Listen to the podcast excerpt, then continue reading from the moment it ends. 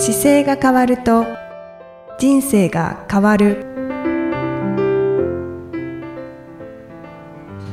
こんにちは。姿勢治療科の中野孝明です。この番組では、体の姿勢と生きる姿勢、より豊かに人生を生きるための姿勢力についてお話しさせていただいてます。今回もイキさんよろしくお願いします。こんにちは、いきみえです。よろしくお願いいたします。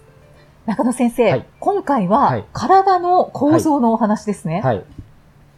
そうなんです。あの、今回ちょっとですね、僕もこう人の体の話をよくするんですけど、はい。あの自分自身もこう弱点があるんですよっていうのをちょっと若干あの、ご報告ししながら、はいどういうふうに付き合っていくかっていうのがやっぱりコツなので、はい。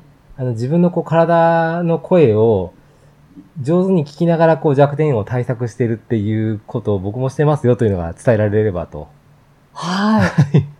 多分中野先生はいのその弱点とか、はい。その直してはい。いっているっていうはいところは、きっと初めて聞くんじゃないかと思うんですよね。267回目ですね。なので、はいなんかそういうお話を聞くと、より親近感が湧きます。そうですか。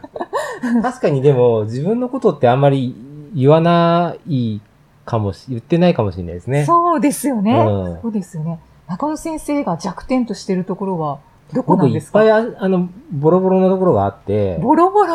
え？ーあの、場所で今回ちょっとお伝えしようと思うだけでも5つあるんですけど、はい。あの、まず右足が僕のいつも課題になっていて、へえ。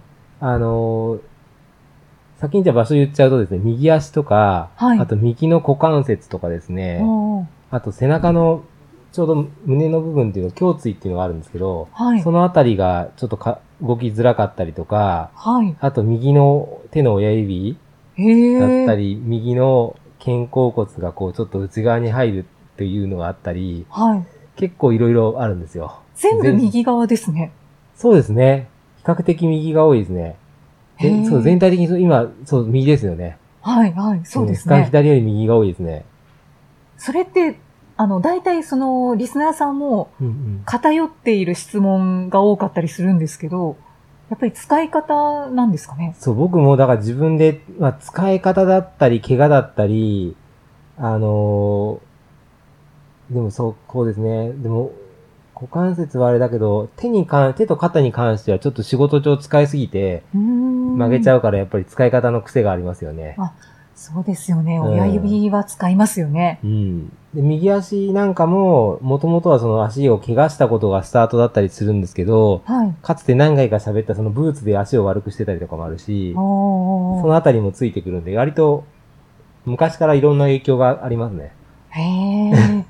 ちょっと一つずつ少し詳しくお話しいただけますか、で右足はですね、あの、まあ、足の関節の中でも、ちょっとここに今手元に僕模型を持ってきてるんですけど、はい。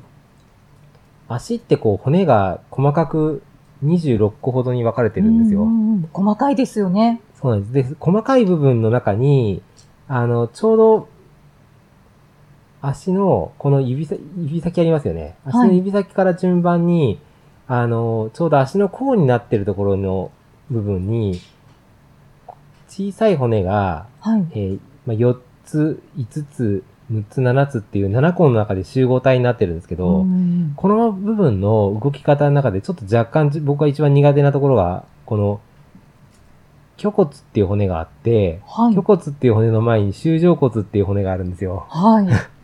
こう、み、あの、多分、イメージできる方はかなり詳しい方だと思うんですけど、そうですね。専門家の方ぐ足らいかな。のちょうど真ん中の、足足首のちょうどの先っていうか足足の指折りのところはいの。関節のところがあって、そこの動きはちょっと自分、僕のの動きが悪くて、うん足の甲の内側ですかね？そうですね、内側の。で、あの、ショパール関節っていう風に言ったりするんですけど、それは、ここの足の虚骨っていう骨があって、その下に小骨っていうかかとの骨があるんですよ。はい。で、このライン上ショパール関節っていう名前がついてるんで、一応そこがショパールって言うんですけど、はい。この辺の動きがちょっとあんまり良くなかったり、硬いんですか？そうですね、動きが少し制限があったり、あと、あの、本来欲しい動きよりも低下してて、はい。あの、アーチがよく落ちてるって言ったりするんですけど、僕の場合はその横、内側側のアーチって言って足にはですね、3つのアーチがあるんですよね。うんうんで、足の裏側にしたときに、かかと側からこう親指側の方とですね、かかとから小指側の方に大きく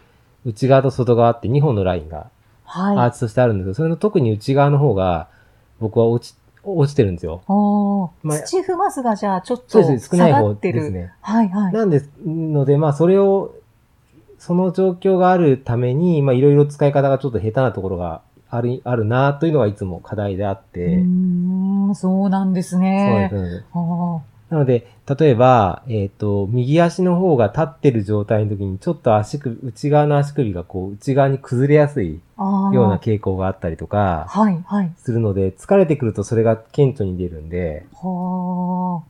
じゃあ、こう、内側に寄ってくると、疲れてきてるなっていう、そうでも判断にもあの。止まってるわけじゃないから、走ったり歩いてる時って瞬間的に崩れて戻るんですよ。なので、その動きの幅が大きいので、例えば、えー靴をしっかり結んだ時に、履いていると右側の方が動きが大きくなるから、右のくるぶしの内側がちょっと擦れるとか。あの、左側の方がよりまっすぐアーチ状にのまっすぐ乗ってるとすると、そっちはブレが少ないので、はい。かかとに自分のくるぶしが固定されてるんですけど、動きがあありすぎる方に関しては、靴にどんどん当たるんですよ。そうすると、まあ、紐が緩みやすいとかももちろんありますけど、はい。で、靴自体もこう変形しやすかったり、で、長い距離になってくると、それが、あの、ひどくなってくるとブレが大きくなるんでうん、よりその歪みを、今度足首から上の膝とか股関節も同じように影響を受けてくるんですよね。そうなんですねで。すなので、そういうのが、まあ、自分で弱点だっていうふうに分かってるので、はい。まあ、それが出てきてくると、常にこう、お腹引き上げるような意識を持ってきて、常に上に背伸びするような感じとかを、より意識するとか、はい。あと着地する時間短くしちゃうとか、っていう工夫をして取り扱ってます、いつも。そうなんですね。はい。まあ、課題は分かっているけれども、ちゃんと対策をもちろんされてるわそうで。けですすよね。なので、その足の内側には落ちにくいために、ちょっとだけかかとの下に、例えばこう沈み込んで帰るためにカーボンっていう素材があったりすると、カーボンは帰りが早いんですけど、はい。それをインソールっていう中のところにちょっと仕掛けてみたりとかしてるのがあったり。自分のこの足の崩れ方に対してどうやってするとリリカバリーできるかっていうのはもういろいろ工夫してますねう。んそこはもうさすが専門家ですよね。わあ、ちゃんと対策してるなって思いでもます。そうそうですね。それでやりながらこう自分で、あ、なんかこの辺が、なので、例えばそれ疲れてくると、左と右のでいくと、右の膝の下がちょっと気になりだしてきたら、あなんかだいぶ動きが出てきてるなとか感じるのでやること変えたりしますね。そういう分かるっていうのがいいですね。そうですね。だからやっぱり、自分の体の声っていうのが痛みだったり違和感だったり、いろんな形で出てくるので、それをひ普段の生活の中で常に感じる、取ることっていうのがやっぱり大事ですねう。んあの、本当は多分飛行機のね、操縦席にいっぱいこう機材があるかのような状況が人間の頭の中に絶対あるんですよ。うんで、自分のパーツごとにかなり細かくああいう制御装置が多分ついてて、あ、なんか点滅してるよなって分かったら、はい。確認できるっていうことが本来できるんですけど、うんなんかその、いう風になってますって教わってないし忘れてるから、あの、痛くても気にしなくてもいいやって思ってると、そのうちその痛さが消えたりもするけど、また痛みが出現したりとかで大きくなったりして、はい。で、どんどん動かせなくなってくるうちになんか足が出なくなったりとか、うんうん結構ありますよ。今日も僕、診療室からちょっと前見てて、青山通り越しに、あの、道路のすごいち小さい段差っていうかね、わずか1センチ足らずの段差がある道路が目の前にあるんですけど、はい。でそこのほ段差で引っかかった女性の方がちらっと見えたんですけど、はい。その人は何もなかったかのように過ぎてったけど、あ、これ、あの人多分足上がらなくなってきてるからなんか問題起こしてるなっていうのは僕は、僕は感じましたけど、はい。でも多はい分ご自身で引っかかった方は全く感じてないから、うんいや、そういう人が大半だと思います。うん。な、なので、なんか、例えばそうですね、なんか、つまずいたりもシグナルだし、なんかひ、いつもだと滑らないところでなんか滑ったとか、うんなんか足が当たっちゃったとか、ああいうのもやっぱり自分のその脳の中で普段動けてたはずが動かせなくなってきてるんで、はい。そういう時ってなんか絶対あるんですよね。うーん。まあ確かにハッとするときはありますね。なんでここで滑ったんだろうとか、ありますよねあ。ります。で、その時にね、靴の材質が悪かったらそれではいいんですけど、じゃあ靴の材質が同じだった時に滑る時と滑らない時が存在した時に、何かがおかしいんですよ。そうですね。ええ体の使い方っていうことですよね。そうなんですう。んうんで、滑るっていうのだと、僕だと例えばこの右足は、えっ、と、ブレが大きいのもあるんですけど、はい。トレランなんかで着地するときに、その分ブレが大きいから、ど真ん中に入ってないと捻挫しやすい足なんですよ。おーなので、結構その真ん中に自分の真下にいつも着地するように、疲れてきた時なんかは特に意識してますね。どっちうも。んえ中野先生、右股関節も課題があるっておっしゃってましたけど。これは、そう、そうです。これは足の、えっ、と、後ろにこう右足が伸ばすような動作っていうのが、いつも左と比べると、はい。硬さがどうしても出るので、ななので、右の股関節を割と伸ばすように意識したりとか、あと、この、まあ、外転制限っていうのは横に足が広げがりにくいっていう動きなんですけど、ああ、そういう意味なんですね。左足と比べると、右足を横にひ、真横に広げる動作の方が硬くなりやすいんですよ。右側の方が。右の方が。で、これも、あの、いろんな理由がやっぱりあって、例えば僕、寝台の上に座るっていう時に足を自分が片足上げて喋ったりすることが多いんですけど、はい。その時の使い方の頻度がちょっと違ってたりとかあ、と、診療室の中で患者さんと喋るポジションに対して、いつも最近だと左向くことが多いので、はい。その動きが右左でちょっと差があるんですよね。ああ、そういうところなんですね。そう。それの積み重ねが結構大きいんですよね。うーん。あーやっぱり、日頃使っている体によってはい。変わってくるんですね。ああ。そうで、そこは原因だなと思って、たまにレイアウト変えたりしてるんですけど、最近ちょっと変えてないから、またまずいなと思いながら、いろいろ工夫してますね。いやーこれは私もすごくなんか耳が痛いです。で、あの、さっきのもう一個の三つ目の胸椎っていうのは、はいちょ。うどこの背中の首の下の部分なんですけど、これ昔から僕も父親によく治療してもらってて、はい。あの、やっぱり今で言うとスマホを見てる姿勢が下向きになってしまってますよっていうような、下向いてるのが多いとどうしても硬くなるんですよ。で、昔からこれは硬くなりやすいば僕の場所になってて、はい。なのでこれをできるだけ負担かけないようにいつもストレッチポールを置いてストレッチしたりとあか、あ。あと治療を受けたりとかもしますし、はい。はい。あと手首の後ろで組んで、あのダヴィンチポーズみたいなポーズをよくしながら息吸ったりとか、魔法のポーズですそうです。ね。魔法のポーズしながら、なるべく上の肋骨の方に息が入るように意識してうーん。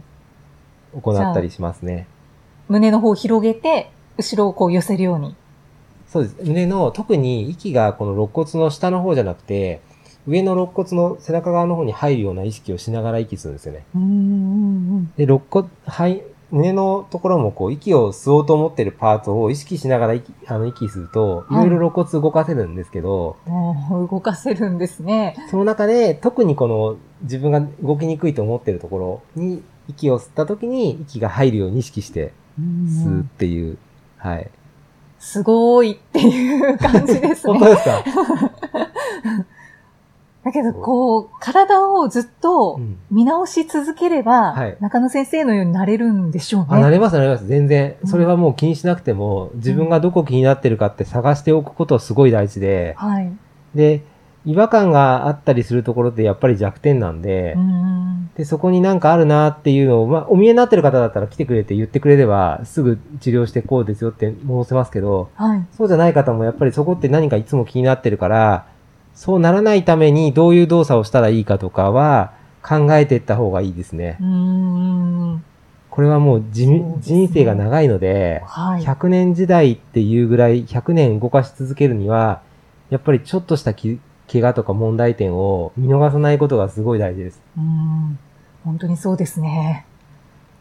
あとは、はい。二つあるんですよね。あと2つ。そうですね。あとは、右のこの親指の、僕 MP 関節って書いてあるんですけど、MP っていうのは、はいこ。の親指の付け根のところの骨を曲げたところ、中手、中手骨っていう骨があるんです。これを曲げたところの親指の本当に付け根のところですね。付け根のところ。この部分が、あの、子供、子供の頃から、こうなんかね、それこそこの、この毛が古いんですよ。子供の頃に、小学校多分4年生ぐらいにね、僕の席の向かいに座ってた、はい。安藤くんっていう男の子が、はい。一生懸命、親指をポコポコ鳴らしながら。こんな風に動くんだよねって言って、すごい言ってて、僕はなんか、なぜかそれをかっこいいなと思っちゃって、はい。その動きを真似しようと思った時に、なんか痛めて、そっからおかしいんですけど、ああ、そうなんですそうです、そうね。です。あなので、ちょっと腕立てするような時なんかでも若干こう逃げたりする、完全に伸びきらないところがあって、あ、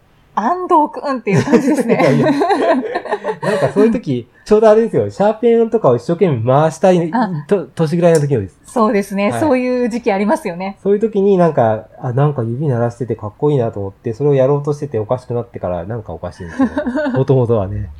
あ、そうなんですね、はいなんか治療でよく使うからとかではないんですで、ね。で、でもそれもあって、そのおかしい状況かつ治療で使わなきゃいけないので、可動範囲が狭い状況下で使うんですよ。なのでちょっと体重の乗せ方が下手なんですよ。へえ。こ、なので、ここはどうやって対策してるんですか？これは、そういう意味では、まっ、常にまっすぐ使うようにいつも意識してるんですけど、あんまりでもこの親指をそ、そこまで使わないようになるべく、いつも気をつけますね。す。あ、そうなんですうん。だね。から親指の使うときにちょっと遊びがない分だけブレが出やすいので、はい。なるべくまっすぐにこの親指と、下の中手骨っていうのは一直線上のライン上にちゃんと綺麗に体重が乗っかるかどうかっていうのを、うんなるべく確認しながらやっていくことが多い。見るときには。へえ、使い方を考えながら。そう、可動範囲がちょっと狭いので、後ろに返してこっち反対は動くんですけど、はい動。きの可動範囲が狭いから、あでもなんか硬い感じしますね。そうなんですよ。ちょっと苦手なんですよ。へえ。そういうところがあって。そうなんですか。右親指。はい。で、最後は右の肩甲骨がこうな内線って書いてあるのは内側にこう入りやすくなってるんですけど、はい。これも、やっぱ、これはやっぱ治療が大きいかな。右手はやっぱり、どうしても回して使うような動作が多いので。